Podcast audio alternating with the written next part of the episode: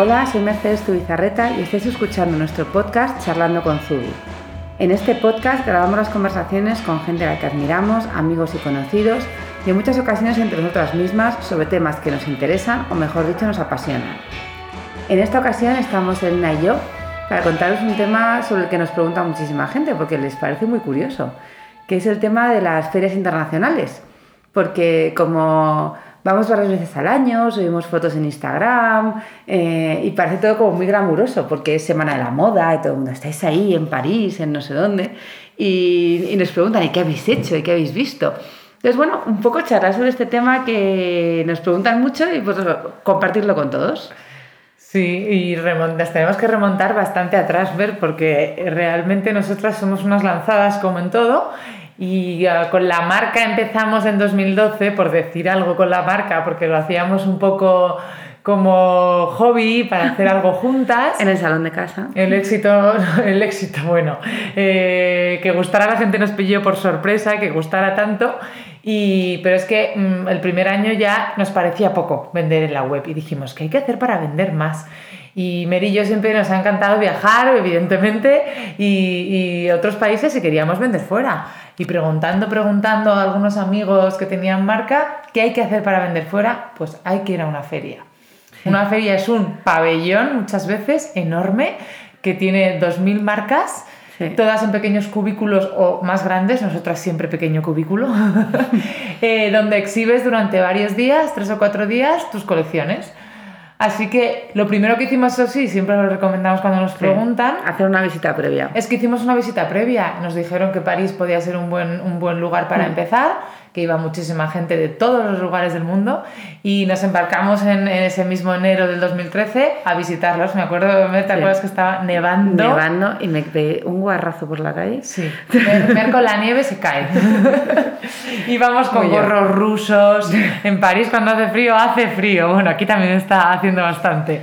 Eh, y visitamos varias de las ferias para ver de qué iba eso de las ferias, cómo eran las marcas si había, qué nivel sí. había también, para ver en plan si estábamos un poco al nivel o, o, o aspirábamos. Y sobre todo, ¿qué, qué, qué se vendía? A mí me parecía fascinante, en plan, también empezamos a entender un poco todo ese ritmo de la moda, eso de, pero ¿esto qué están vendiendo? Están vendiendo otoño-invierno, primavera-verano, pero esto cuando se entrega. Claro, entonces íbamos por ahí alucinando porque estábamos en una feria, era, era enero, ¿verdad? Sí, enero. Y era como, pero esto es este invierno. Y era, no, no, es que este invierno, no, es el invierno que viene. ¿Y esto cuándo se sirve? ¿Y esto cuándo se hace? Claro, las ferias son meses antes para que el comprador pueda elegir. Sí. Y de ahí, pues, hacen sus pedidos para sus tiendas con mucha antelación. Entonces, claro, solamente dijimos, bueno, pues queremos ir a la siguiente feria. ¿Cuándo es? En julio. Va, nos preparamos. Pero en julio, ¿qué hay que llevar? La primavera-verano del año que viene. Y fue como, estamos en enero. Tenemos que preparar la primavera-verano de este año, el otoño-invierno del que viene y la primavera-verano del siguiente para llevar a feria. No pasa nada. Nosotros lo preparamos todo en seis meses. Ningún problema. Madre mía. Es cierto que fue una locura, que en seis meses tuvimos, claro, nosotros empezamos con lo que se llama también el pronto moda, ¿no? Eh, hicimos una colección, estábamos en junio, pues fue de verano claramente y la vendíamos en directo. Eh, después en, en, septiembre hicimos una colección, la imprimimos, la cosimos y la vendíamos en. Navidad. Eh, y de repente eh, nos hicieron ponernos las pilas sí. y en seis meses tener que ponernos al calendario de la moda saltándonos de golpe sí. tres colecciones de una vez para ponernos al ritmo. Y nos parecía surrealista estar presentando en julio colección sí. del verano siguiente. Y luego además en esa época todavía trabajábamos en nuestros trabajos. Elena estaba todavía en la multinacional y yo estaba con mi estudio de interiorismo y al mismo tiempo haciendo un máster. Entonces, todos mis trabajos del máster estaban dirigidos a preparar la feria. Entonces me decían, hay que hacer como un catálogo de arte. Porque estabas y, haciendo el diseño editorial. Diseño editorial. Entonces hay que hacer un catálogo de arte como si, si fuera una galería. Entonces yo hacía el catálogo de telas de Zubi para llevar a feria. Entonces ya como que los profesores además se, se, partían de risa porque era como, ¿y esto para qué es? Ah, pues esto es porque en la feria también voy a, voy a llevar, entonces todos mis trabajos del año fueron sobre temas que había que llevar a la feria o catálogos o, o revistas. O sea, da lo mismo, pero todo giraba en torno a Zubi para poder utilizarlo, porque las horas de sueño eran tan valiosas que no podía hacer doble trabajo de ninguna forma. Fue una locura, la verdad. Y luego yo, pues eso, salía de trabajar a las 7 de la tarde eh, y me iba al salón de Mer y allí estábamos, luego echábamos un par de horas feliz que era salir de la multinacional, irme para allá corriendo a lo divertido, me parecía lo mejor. Sí. Y mientras me contaba que íbamos a salir en una revista, o que alguien le había llamado, o que alguien Sí. había comprado y nos había sorprendido. O, o que nos habían aceptado en la feria. Que el día que nos mandaron, porque claro, esto hay que aplicar. Tú dices, quiero ir a la feria, y ellos te dicen, muy bien, vamos a decidir si creemos que tienes que estar en esta feria. Y claro, yo decía, me van a hacer un examen. Tuvimos que mandar cosas allí y todo. Sí, Entonces unas ellos evaluaron, sí, unas muestras a París, evaluaron, nos dijeron que sí, que tal zona. Entonces yo ya emocionadísima. Así que ya nos pusimos en marcha y dijimos, a ver, ¿qué, qué hace falta? Necesitaremos... ¿Se pueden pedir muebles? Sí, no, bueno, pero es que yo quiero llevar un mueble más especial. Pues hay que llevarlo. ¿Y cómo se lleva? Bueno, logística. Siguiente, sí, sí, siguiente, Siguiente punto. punto de la feria. Ya tenemos la colección medio hecha, también Medio llegar a tiempo. Hacer fotos, ¿te acuerdas que hicimos ahí las dos, las dos sesiones del, para hacer Juntas el catálogos? mismo día. El mismo día. Eh, las muestras estaban, Sí. los catálogos, pues unas hojas de pedido para apuntar ahí Sí, eh, también los pedidos también hicimos y algunos tarjetones. Y de repente, ¿y donde lo exhibimos? Pues claro, Mer no se podía conformar con las mesas que daban allí. Eso no es especial, no es único, hay que destacar. Pues decidió que eh, lo mejor era llevarse la mesa puesta. Cuéntalo, Mer. Pues sí, decidí que la mesa puesta. Entonces estuve mirando mesas de picnic que pudiera meter en un avión. No, mesas de picnic no. Entonces al final un carpintero mío me hizo una, una mesa desmontable con unas borriquetas de Ikea y entonces encargamos dos maletas enormes que nos prestaron de Samsung, la más grande que existe de Samsung que se puede facturar, y iba metida en trozos dentro. Yo llegué a París además sola porque tú trabajabas, Sí. tú estabas trabajando y te cogías desde el viernes por la tarde para venirte corriendo. Sí. Y entonces yo llegué a París con cuatro maletas donde cabían personas dentro directamente, con la colección, la, la, la mesa, no sé, llevábamos de todo. ¿Te acuerdas que además eh, cada año en la feria en la que participábamos eh, hacen una temática, un poco de la temática del futuro? y ese año la temática era México y era como toda arena de playa, con lo cual Ay, todo mío. el acceso, imaginaros un IFEMA, todo el pasillo Un central de. IFEMA, que, que son pues dos No, no, kilómetros. hasta llegar era desde el exterior porque cogí un taxi, que Sí. me cogió un taxi en el aeropuerto. Cuando me dio con las cuatro maletas Uf. me flipó. Y cuando llegamos, que me dejó claro, la rotonda de entrada del ferial, y yo tenía que avanzar hasta nuestro pabellón, que era el del fondo. Pues todo el suelo, en vez de ser suelo duro por el que puedes arrastrar las maletas, Ay, era arena de playa. eh, que, se queda- que se empezaba a meter por las ruedas de la Samsonite Y y, no me andaban. arrastraba las dos maletas de, de- de la mesa. Porque con dos maletas más dos, encima. Más una maleta por lo menos de, Dos, de dos. producto. Más otra de mano, era algo así. Sí. Iba cuatro maletas. Iba arrastrándolas, yo no sé cómo llegó, porque todo lo puede, es más brutal que un arao. Y, y llegó allí y lo consiguió.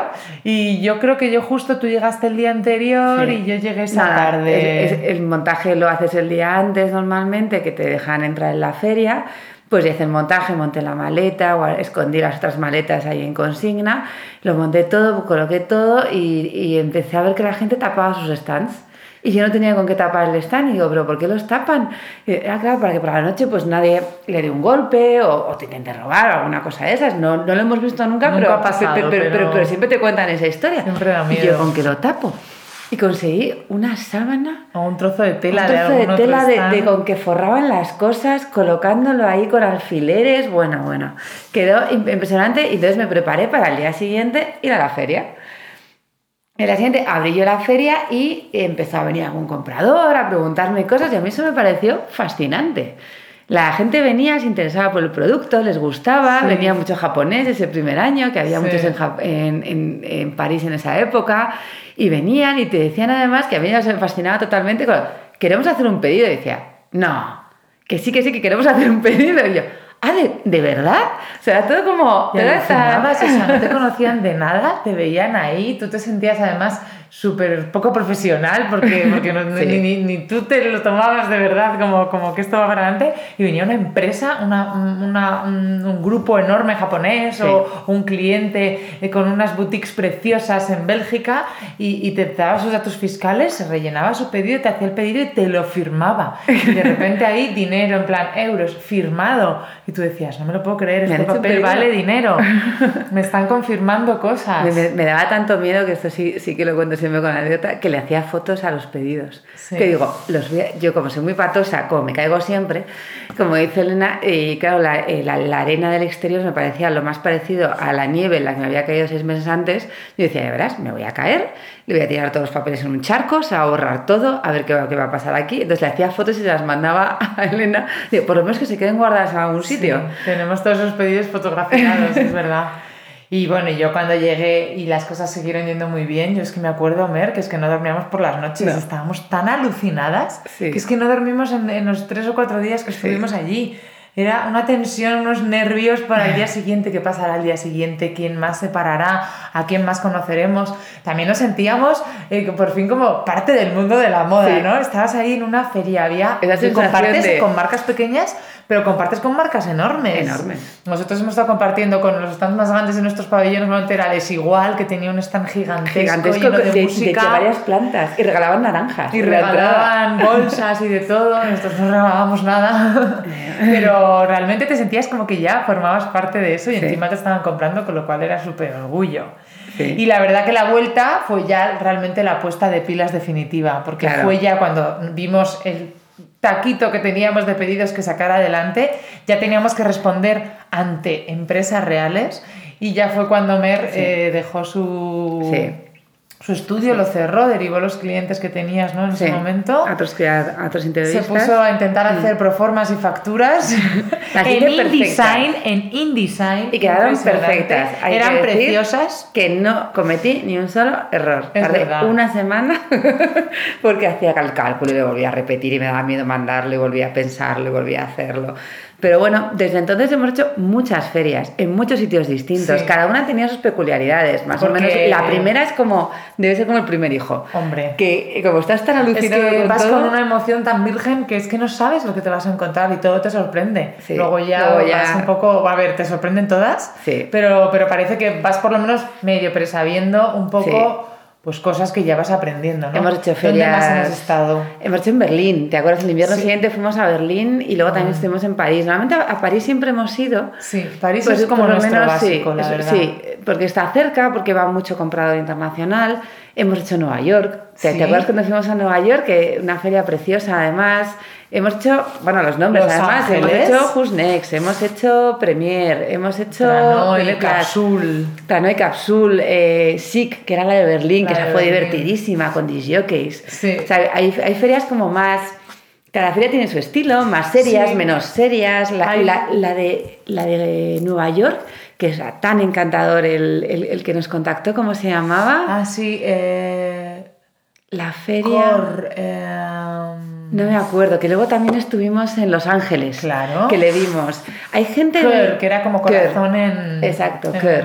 francés. Sí, y, y conoces a gente muy interesante. El mundo de las ferias, eh, luego te encuentras además a esa gente que solamente ves como dos veces al año Sí. y te encuentras de, de feria en feria, entonces se hace como un poco hermandad, ¿verdad? Sí, Y hombre, y te- te apoyas un montón porque las ferias tienen momentos buenísimos de subidón total, de está por ahí el comprador de Anthropology, pero también tienen momentos de "Mm, lleva tres horas sin pasar nadie por aquí y en plan tienes que ir a llorar entre los expositores, a decir qué está pasando, a decidir si cierras o no la marca para siempre eh, y tienes momentos duros, nosotros hemos pasado por todos, es que además...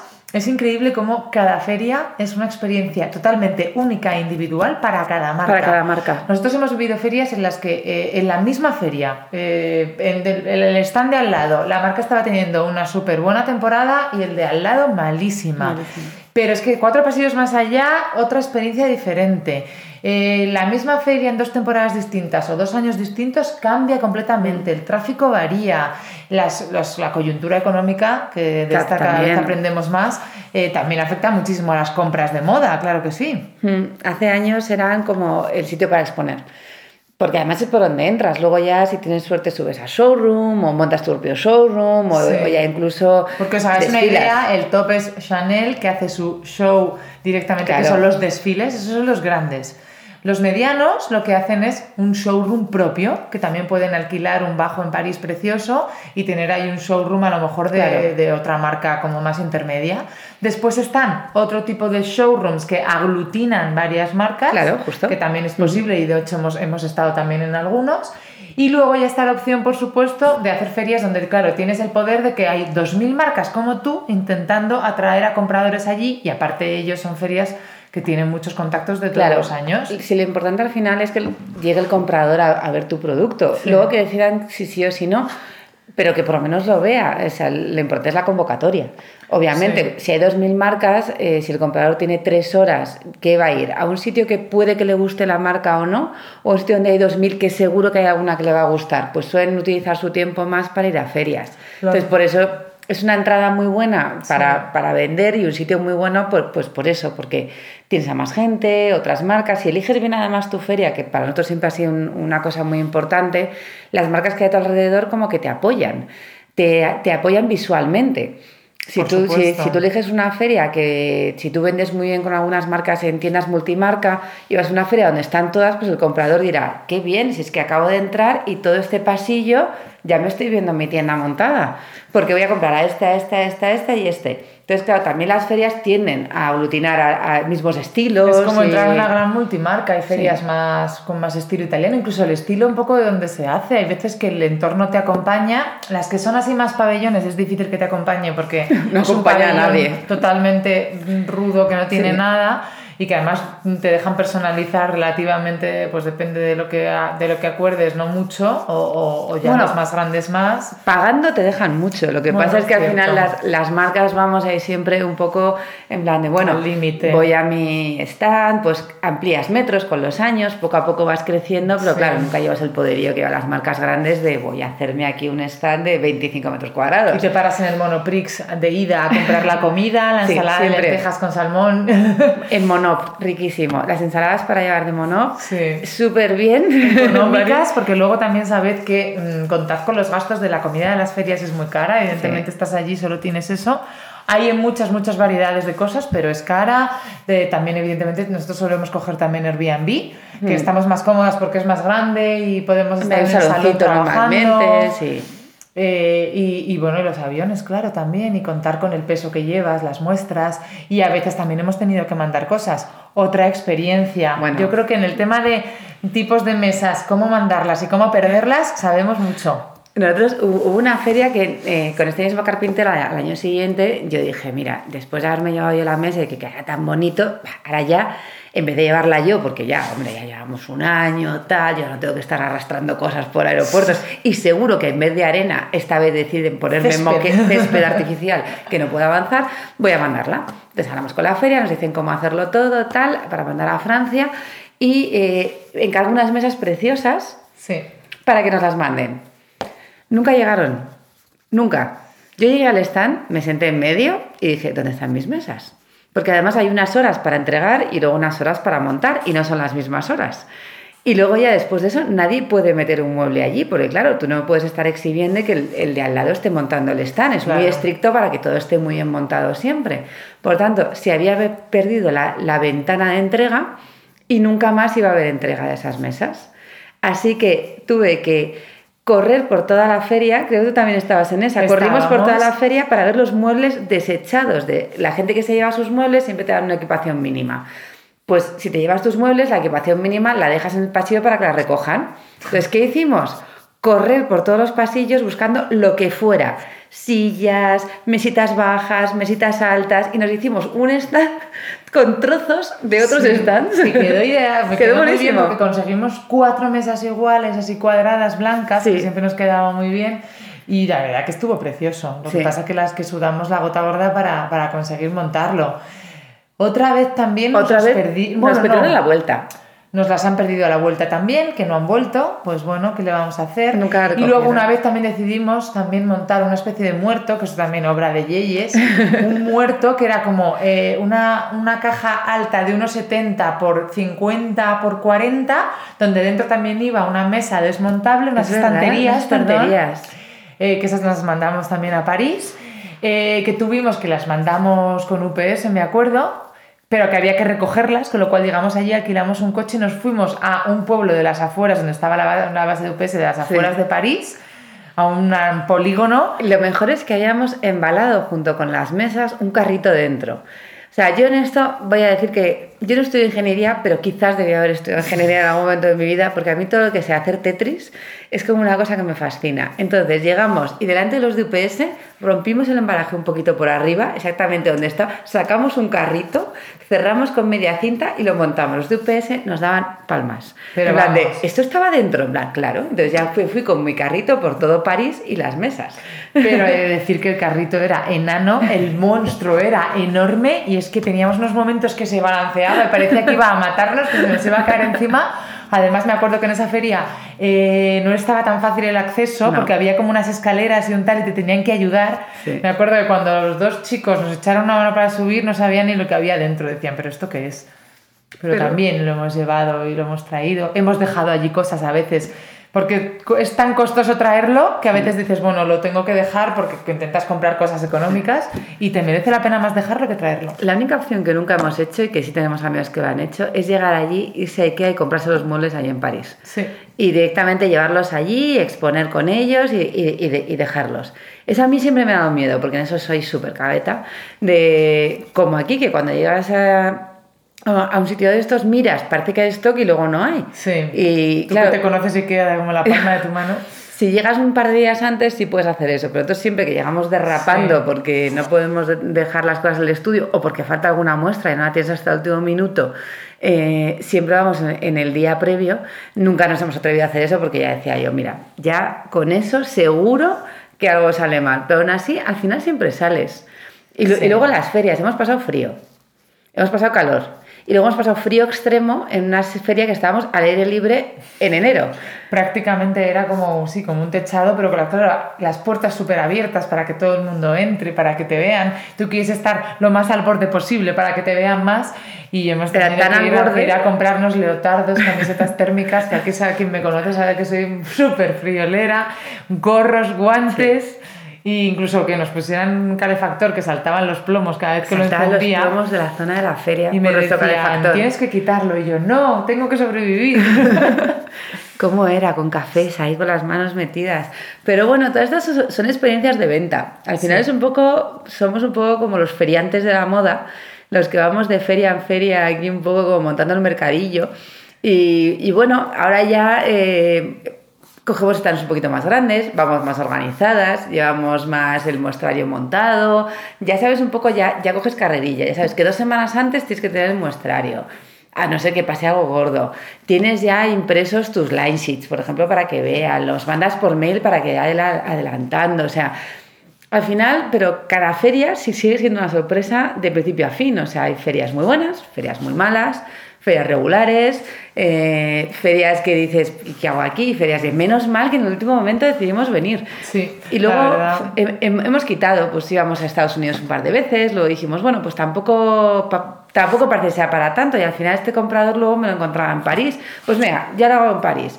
Pero... Cada uno tiene que hacerse, yo creo, su camino, siempre lo decimos id a mirar, ver dónde os sentís más cómodos y haceros el camino, eh, ir probando. Y nosotros hemos hecho de repente cuatro veces una feria y luego hemos dejado de ir porque, porque ya no queríamos ir a ese camino y hemos probado otro. Y luego también las ferias, eh, que lo comentamos mucho, mucho entre expositores, tienen una parte eh, personal que también es un peaje. Son cuatro días de trabajo de adrenalina a tope que lo mínimo es que estés contento en la feria en la que estás y que te guste el sitio y que vayas con ganas, porque si no vas con ganas, para ir sin ganas lo mejor es no ir. Es imposible, no lo aguantas, porque son cuatro días que, que son, pues, como dice Mer, una montaña rusa de eh, éxitos y fracasos y de momentos bajos y altos. Entonces tienes que ir con muchísimas ganas, confianza en tu marca, en tus cosas, en tus bebés y, para así eh, salga bien o mal o regular, estés convencido y vuelvas con la moral alta. Eso sí, durante la feria y post feria lo que más se hace es análisis de feria.